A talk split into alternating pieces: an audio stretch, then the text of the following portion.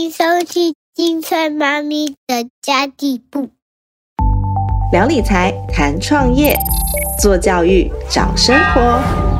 我们不只是妈妈，也是梦想的实践家。Hello，大家好，我是陪你创造理想人生的 Sandy Two，欢迎来到精算妈咪的妈妈会客室。哇，这是一个全新的单元节目。那我想要请问大家，哎，怎么样的人才算是成熟啊？可以活出那种快乐自在的感觉？我们都以为年纪越大的人，好像心智就会跟着成长。其实我后来发现，完全不是这样。有些人活到老就是易怒抱怨到老，那有些人很年轻就很稳重，很有担当。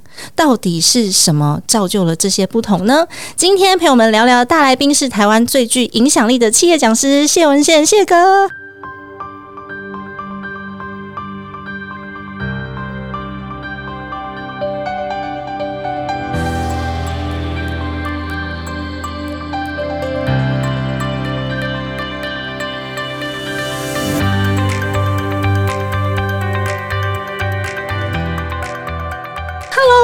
嗨，Cindy 好，各位亲爱的听众朋友们，大家好，非常开心。天哥，真的很开心遇到你耶，因为其实我真的是在大大说书刚开始的第一期，一七年，因为一七年，所以我是一七、一八、一九这三年我都有在订阅。是因为那时候我在新创公司上班，比较没有空，我就是用听书的方式，然后戴着耳机，整天就可以就吸收书里面的精华，我觉得非常的棒。所以今天遇到宪哥，我超紧张的。不要紧张，放轻松。真的，遇到偶像都会这样啊。然后我老公就吃醋这样。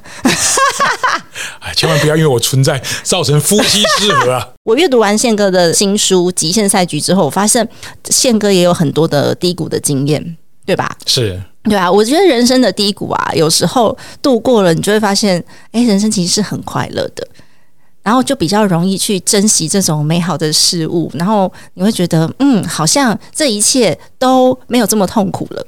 不过，我们有了就是应对了这个逆境的经验之后，比较容易接纳逆境，然后去突破逆境。但有很多人是没有接受过这些逆境的，所以这些人我们不知道要怎么样去面对他。宪哥会有什么样子建议啊？好，这个要讲逆境之前，我先讲一个我朋友的例子哦。好哦。我早年我在新一房屋上班的时候，我们有一个同梯的 sales，在第一年就拿下全国冠军。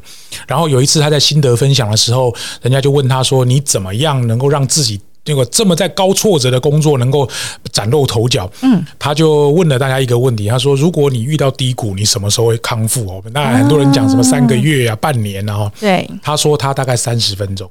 好，他是在南京东路四段的信义房屋南京店，一个非常优秀的 sales。他说啊，他每次遇到客户拒绝他或者卖方没有成交，嗯，他就会骑摩托车去那个南京东路巷子那边绕。他说：“你看，这里也在卖，这里也在卖，这里也在卖，那里也在卖，为什么屋主没有找我卖？”啊，其实前提就是卖方还是很多，买房子还是很多，只是他们没有找到我。是他说他三十分钟完毕之后，他就他就好了。嗯，所以自我康复这个东西，我其实一直记到现在。到了现在，我都已经五十五岁，我都觉得对。人家三十分钟，我们为什么要三天、三个月或者半年呢？对，所以有时候我常常会用一句话勉励我自己，因为我喜欢看棒球。我都会说单局惊悚剧，九局是喜剧。你有看棒球吗？我没有看棒球。棒球有九局嘛？它的逻辑就是单局都很惊悚。比如说，呃，Sandy 可能在生小孩的过程啊，可能很身体也不舒服啊，这就是单局惊悚剧。跟老公吵架，单局惊悚剧；事业不顺，单局惊悚剧。然后这个像我呢，可能一个案子没有拿到，单局惊悚剧。可是你人生拉长来看，九局。只要打完都是喜剧，没错，都是很精彩的，对啊。所以如果遇到低谷的话，我都用这句话来勉励我自己。现在就是单局惊悚剧，九局是喜剧。嗯，可是宪哥，你要怎么发现这是你人生的转泪点？好，通常遇到岔路有几个很重要的选择，因为大概就是可能，比如说你不如人愿啊，然后你自己在选择的上面有一些抉择。因为我常常跟很多朋友讲啊，抉择是一件很难的事情，人生没有平衡，只有取舍。难就是难在你取舍的标准是什么，这个会牵涉到你人生的价值观。举个例子来说，二十几岁我要换工作，我选的一定是价钱，嗯，就是薪水；三十几岁我要换工作，可能要考量到老婆跟小孩；四十几岁我要换工作，可能就要想。这个跟我的秩序有没有结合？所以我自己在现在写这本书，很多人都说，如果我不想要写书，为什么会有一个机会要出一本书？对，而且那我就哥还出了十一本，对我就想，那这本书可以对什么人产生贡献？嗯，或者是我在花比较少的时间或情情况下，能够产生比较大的效益。我现在的抉择点是这样，或者我更直白说，做什么样的决定会让我更轻松，或者更有松弛感？松弛感，松弛感是什么意思就是我不想太尽力了。啊？现在对我来说我已经过了那个很尽力，凡事要强求才会有好结果，那个已经过了这个时间，嗯，压力很大的那个时间，要追求的那段时间不，太一样啊。好棒哦！我也好想要赶快过这个时间。那那那会变老，不要。不 会不会，然后我要那个玩到九十岁，开心到九十岁那，不错，这是我身体要顾好这。是我的志向。对啊，我就觉得人生有的时候会有很多的低谷跟逆境，那但是这些低谷跟逆境其实都是宝藏来着的。我自己也曾经有过低谷的时候，所以我现在在面对任何事情，我都觉得哦，我好开心哦，甚至我觉得有人可以被我帮助是很荣幸的事。那刚刚我其实有听宪哥跟好哥在在做采访，然后宪哥就有提到说有非常非常多的贵人。其实我觉得我人生中的贵人也都是这样子来的，是也都是透过我们曾经有互相协助帮助，然后在不经意的情况之下。然后就产生了这个贵人，我的我自己的书里面我有写到这一段，所以刚刚在听到宪哥讲，我超感动的，我在旁边要擦眼泪，有时候我们的 举手之劳可能是别人的无能为力啦。真的，真的，真的。那讲到低谷，是我最近啊，在一个那个三五好友的妈妈聚会里面，有讲到我人生当中遇到的困难，一个很长期困扰我的问题。然后这时候呢，就朋友的先生他就插一句话进来，他就讲说：“诶，你不是都写书告诉人家说你要追求幸福啊？啊你自己都不幸福了，你怎么有资格写书讲这些呢？”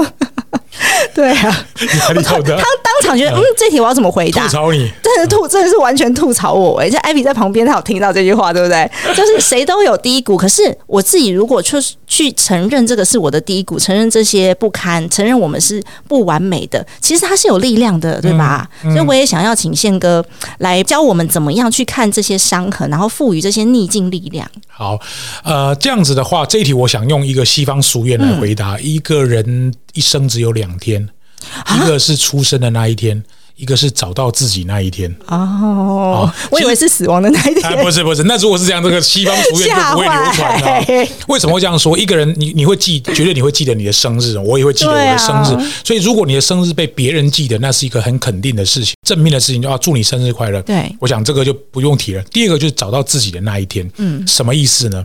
意思就是说，其实死亡并不可怕啦，嗯，因为死亡，你跟我终究有一天会死亡。对，真正可怕的是死亡那一天，你还没有找到自己。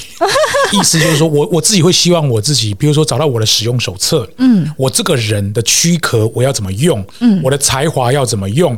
我的优势要怎么用？我的动力可以发挥在什么地方？或者我可以与谁来连接？我要如何透过我的个性度过低谷？我的人生使命是什么？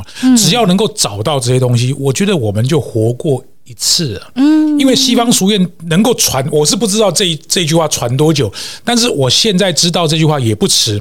我就希望我自己能够找到我的使用方程式、使用手册，让我活出我自己的那一天。其实任何低谷，那也只是擦伤而已。嗯，没错，因为有很很多时候是不愿意面对，所以它就变成低谷了。嗯，反而你面对它的时候，它会是你的高峰的另外一段。是，对啊，然后我觉得有内心支持的力量其实还蛮重要的，就你自己的内心要够强。然后宪哥其实也有讲到说，诶，宪哥以前就是一个很敢冲的人。在言谈中就会觉得说，哇，宪哥好像年轻的时候应该就是那种冲冲冲啊，然后停不下来的那种个性。哇，我觉得这个前提是你要有一个很大的勇气，然后还有实力，不然的话你 say yes 下去就完蛋了。嗯，所以宪哥其实有一本书在讲说，就是人生当中四十趴就可以冲了是，但有时候四十趴我会觉得很担心啊。那怎么办呢？我要准，我那四十趴是要准备些什么、嗯才算是准备足够，还是我什么都不会？就好人生准备四十就先冲是吗？一般我们对会怕，是因为你有风险。对会怕有风险，那是很正常。举个例子讲，今天如果是去我去潜水，我也会很怕。我怕不是因为水深，我是怕我看不到。所以我当我把我的困难讲给我的潜水教练听，他就帮我配了一个一千度的那个、那个哦潜水镜，潜水镜我下去就看得到哈。所以我的恐惧就没有。所以一般人的、一般人的恐惧大概无外乎人生就是五大恐惧嘛。对第一个就健康的恐惧。嗯，第二个是社会的恐惧，嗯，第三个是财务的恐惧，就是像你的专长，就假设我没有钱，我当然会很害怕。第四个是情感的恐惧，啊，比如说怕被背叛，怕人家不喜欢你。第五个就是知识方面的恐惧，就是你恐惧怕输给人家。除了这五个以外，其实真的也没什么好怕，开车要小心而已啦。开始要小心。所以你像你刚刚讲，我在冲刺的时候，你会发现这五个恐惧不外乎就是这样，它会伤身体吗？对如果会，那就是一个了哈。第二个是它会烧掉我的所有钱财吗？如果会，它就是一个了第二个。第三个就是社会，就是你会做一个事情是社会不认可的，比如说作奸犯科，那你你就会一定是社会不允许你。第四个情感，你的朋友、周边亲人会不会离你而去？第五个就是会不会有知识上的风险？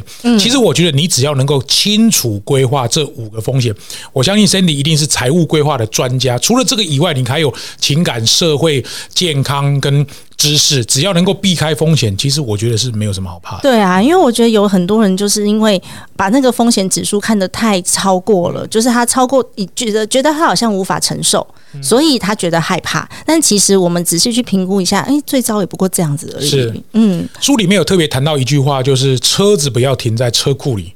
要把车子开出来，嗯，船不要停在港口里，要把船开出来。车子建造的目的不是停在车库，对，什么最安全？什么都不会犯错，最简单，天天都不要出门最安全，对不对？你不要出门就不会犯错了。不行会变胖。叫你老公去买便当吃啊，也不会，你甚至连交通风险都没有了哈。对，我是觉得人生的目的不是关在家里，嗯，我觉得那就是有点禁锢自己所有的灵魂。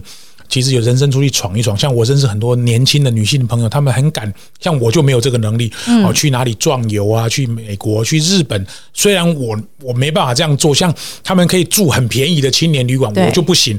可是我很佩服他们，因为他们在情这这五个风险的计算之下，他觉得他最差会想到什么程度，所以。如果你现在有一部车，你把它停在车库，那真的有点可惜。你有一艘船，不是停在港口，勇敢的把它开，把车子开出去，其实路就会出现。真的耶！我听到这一题呢，我下一题就不知道该怎么问了，因为我下一题本来是想要问那个宪哥，是很多人他会错估自己的实力，嗯，他错估自己的实力是，他觉得诶自己应该要可以获得更好的成就，或是可以 apply 更好的工作，但是他的实力不到，所以他就一直没有办法去达到他想要的嗯的成绩。然后有些人是呢，明明能力很强，可是他限缩自己。然后就会觉得说这个我不行，那个我不行，自信心不足，然后就过得很委屈。那我要怎么样去赋予动力，然后正确的解读这个实力，而不是说，哎，这个我冲冲冲之后，它其实是一个冲动。嗯，好，其实我觉得，当然就看我们每个人的人生观。我觉得人生观不一样，像我本身就是一个不是保守人，但也不代表说我所有的事情就一定要非冲不可。对，我举一个例子，就是我在做电影的时候，二零二零到二零二一这这几年。当年就是一个我有点高估自己，我觉得我在商业这一块领域很强，电影应该难不倒我。嗯，结果没有想到在很多地方都跌了跤，这个是高估我失败的例子。对，那有些地方是我低估了我自己，但是没有成功。但是现在我想起来并没有后悔。像比如说我去做了这个。呃，这个商战管理 CXO 学院，或者是我之前曾经在业务领域当中，呃，有一个机会可能会挑战其他国家的业务主管。我个人觉得那个机会没有去试，也让我可能损失了一些可能新的 opportunity。所以我用我的例子告诉他，他不会有一个平衡的状态，是你的能力刚好可以逮到一个这样的机会，嗯，要么就是超出你能力，要么就低于你能力。但是我会判断我的人生目标是什么。我的目标其实很简单，就是我不想浪费我的人生。嗯，这是我的目标。可是有人的目标是我只要安稳的过一生，那你可以不要到处冲啊，但是你就没有那些人生所谓的刺激。这个是以终为始的基本思考逻辑。真的，那这样好无聊，不行，我就是要到处去玩。对啊，对啊，你也可以其实不要做 podcast，你也可以做这个其他的稳定上班工作，你还要每天接触到不同的来宾来访问。我很喜欢这个工作因为我觉得这个工作它带给我超级多的回馈跟力量。一开始只是因为做好玩的，是，然后后来有很多的听众朋友他们们会跟我写感谢信啊什么的，我就突然觉得天啊，好像好像很有责任感。所以你讲到一个非常重要的关键，对我是做好玩的。对，有 有意思比有意义重要，嗯，因为它要好玩，因为好玩就会做很久。对，如果它不好玩，很勉强，我相信你大概做一下子你就想要放弃。嗯，然后我我后来也发现我是还蛮有勇气抓住机会，就像这次宪哥的访谈也是啊。那其实那个有这个机会访谈宪哥的时候，我是很紧张的，因为我紧张我是很 我是很紧张的，因为呃。就想要让自己表现得很好的时候，就有可能会失常。嗯嗯，那现在的状态就有一点点这样子。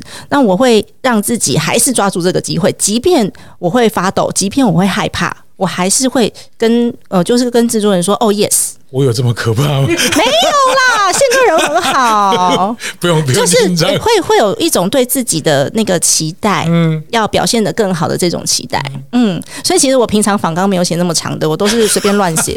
然后我今天就是很很很认真，我三点半起来把书看完。就是我们经纪人 Ivy 这边，他我早上三点半，我跟他讲说我起来看宪哥的书，五点半我跟他说我写完访纲了。哇 然后平常都是来之后呢，我就翻翻书，说哎等下讲什么。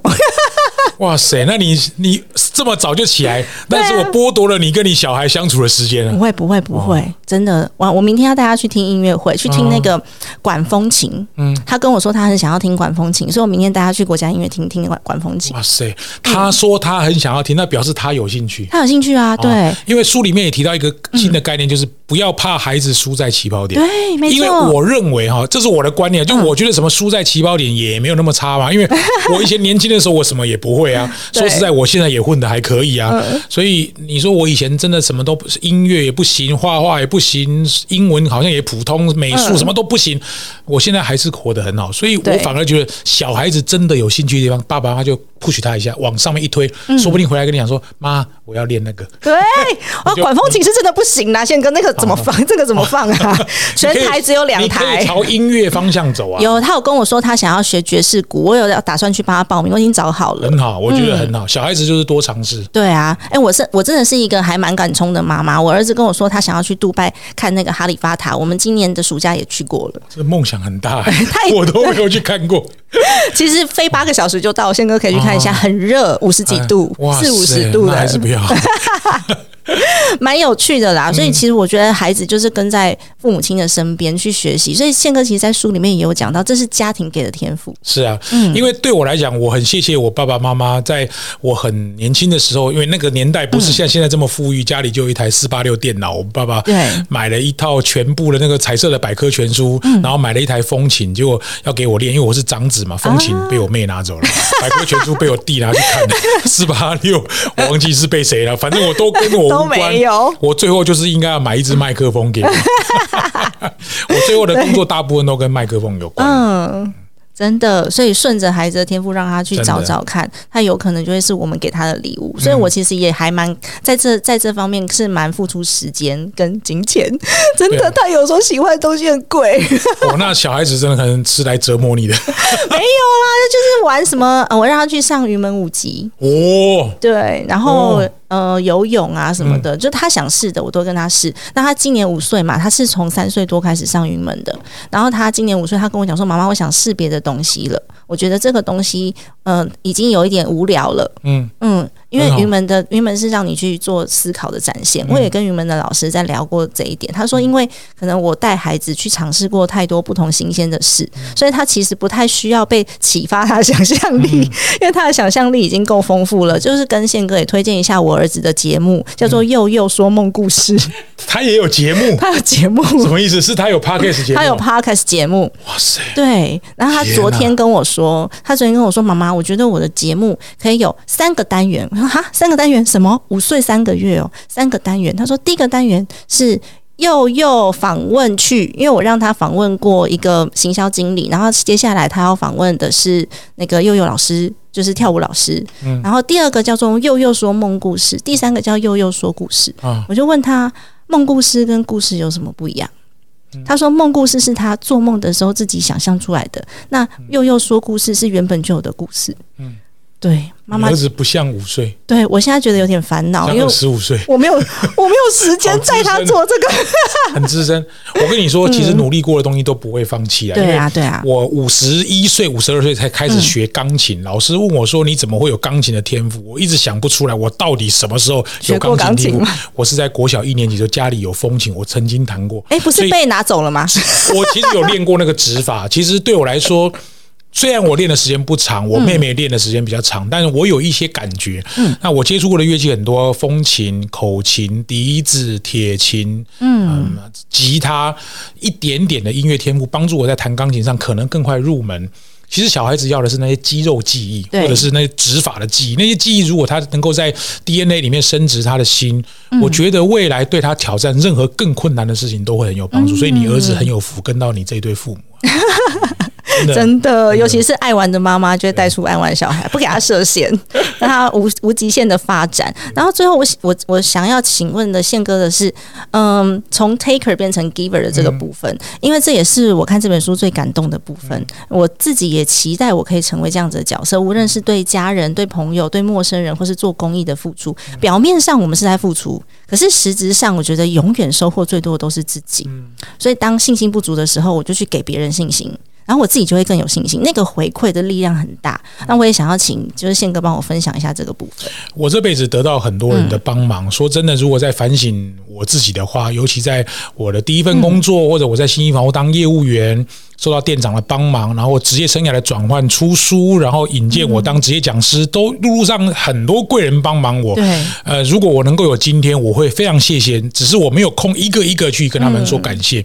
所以从一个 taker 到 giver，最重要的改变是，我觉得。嗯在低潮的时候看见自己，嗯，在高峰的时候看见别人，嗯，这是我最近的体会。真的，呃我自己曾经低谷过，我也反省我自己是哪里做的不好，什么时候因为带了身体，没有好好好把身体顾好，我为什么会低谷？是不是因为我自己做错了什么事，让别人离我远去？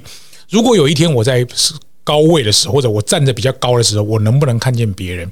说实在，我们在录音的同时，有很多人在帮忙我们。然后我在自己录广播的时候，甚至我做节目的时候，做一个课程的时候，旁边有很多人帮忙我。所以，如果我们能够弯下来去谢谢那些帮忙你你的人，所以这几年我自己因为有一些人生使命的推动，我希望在运动或在演说或在阅读或者在企业教育训练都有一些琢磨。我比较想的是帮助别人成功，会让我自己的能量放大。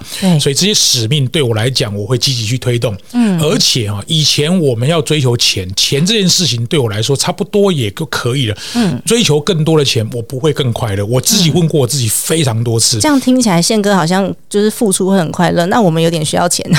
对，可以啊，对，那那就是一定会经过一个努力嘛，他会经过一个努力。像我，我问我自己哈，比如说我一年光讲课，假设我可以赚一千万，这个一千万如果有一天变成一千五百万，或者变成两千万，我会更快乐两倍吗？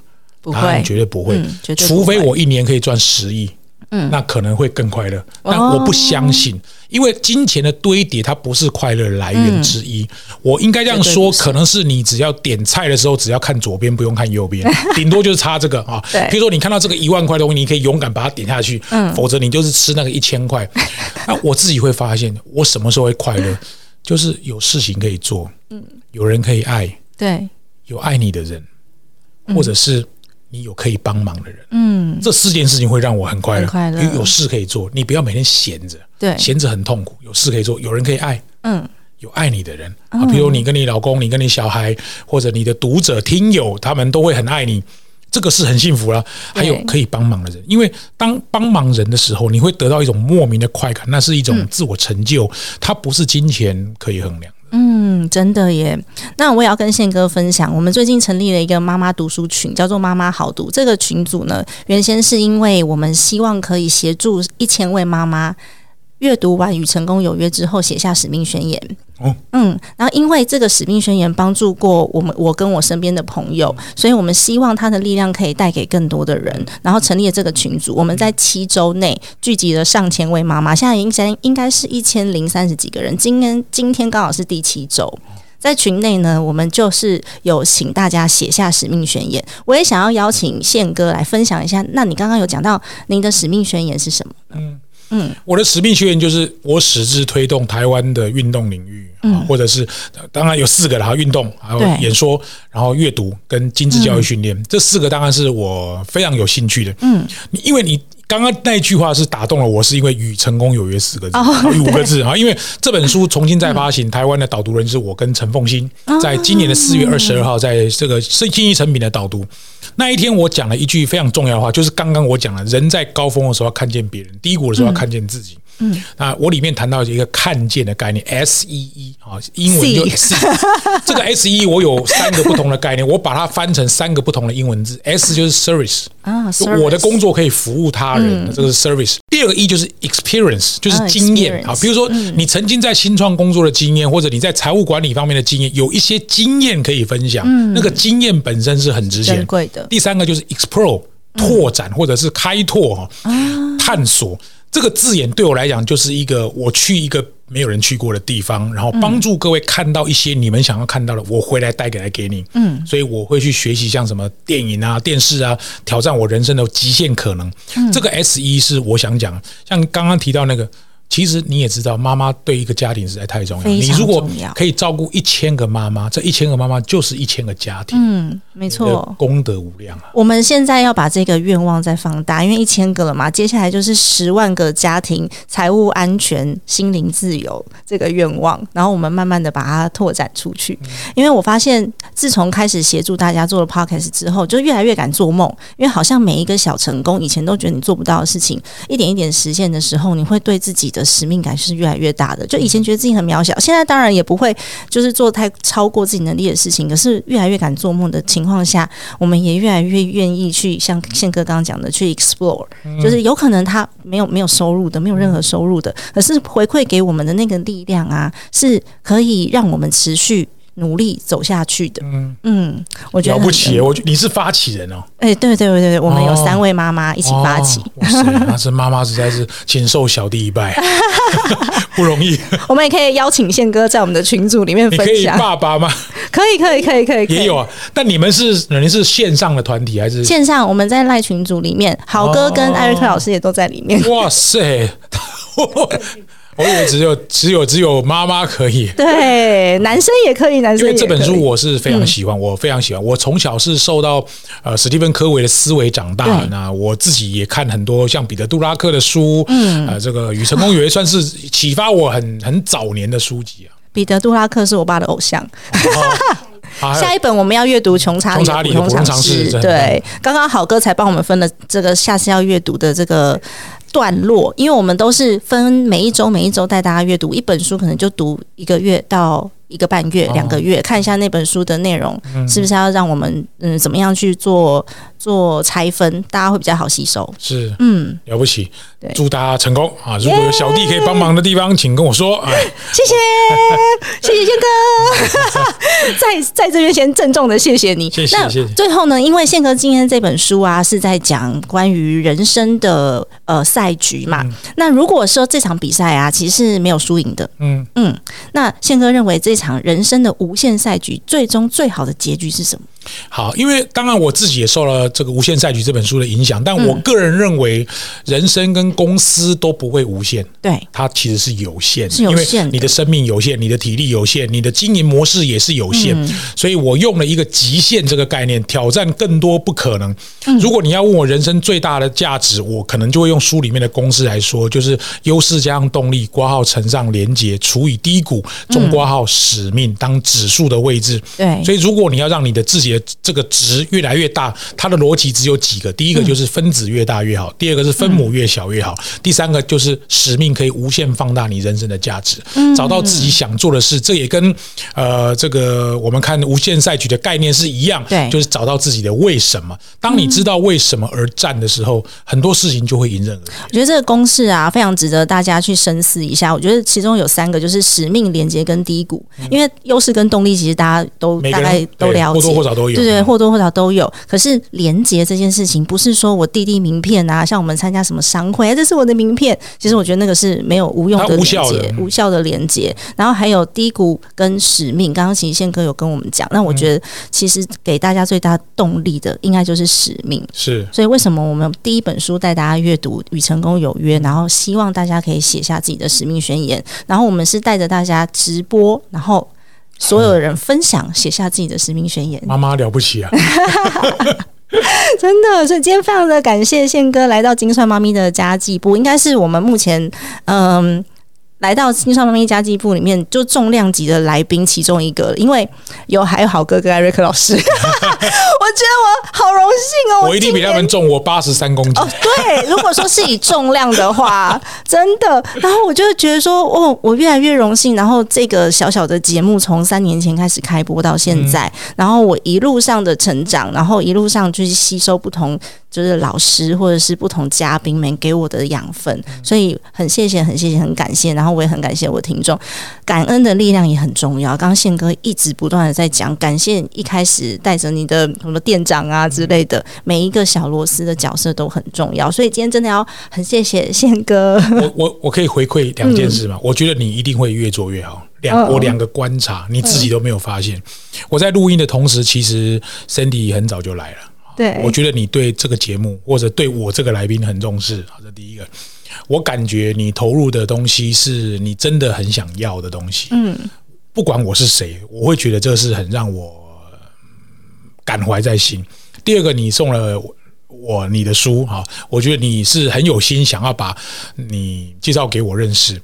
那当然，我会回去阅读你的书，而且你会发现一件事很奇怪，你以后就跟别的来宾讲，宪哥有来上过。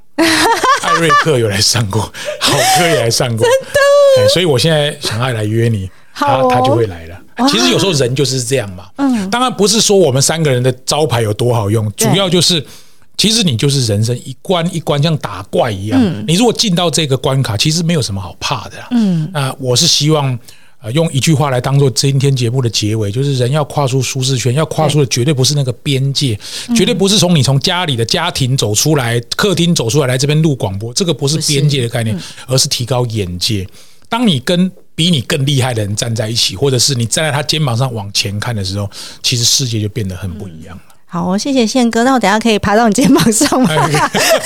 一直我要先看一下你几公斤。一直很不礼貌，问一些奇奇怪怪的问题，对。然后欢迎大家呢，正在收听节目的你，加入妈妈好读的群组，跟我们一起读书哦。那么宪哥的这一本书《极限赛局》，天下文化也在群内有提供宪哥新著作的一些优惠活动，来给我们喜欢读书的妈妈们做参考。哦非常推荐宪哥这本新书给大家。然后今天真的很感谢宪哥来到金算妈咪的家计部。我们今天的节目就先到这边结束喽。家庭理财就是为了让生活无分享这期节目，让更多的朋友透过空中打造属于自己幸福的家。我们下期再见，拜拜，拜拜。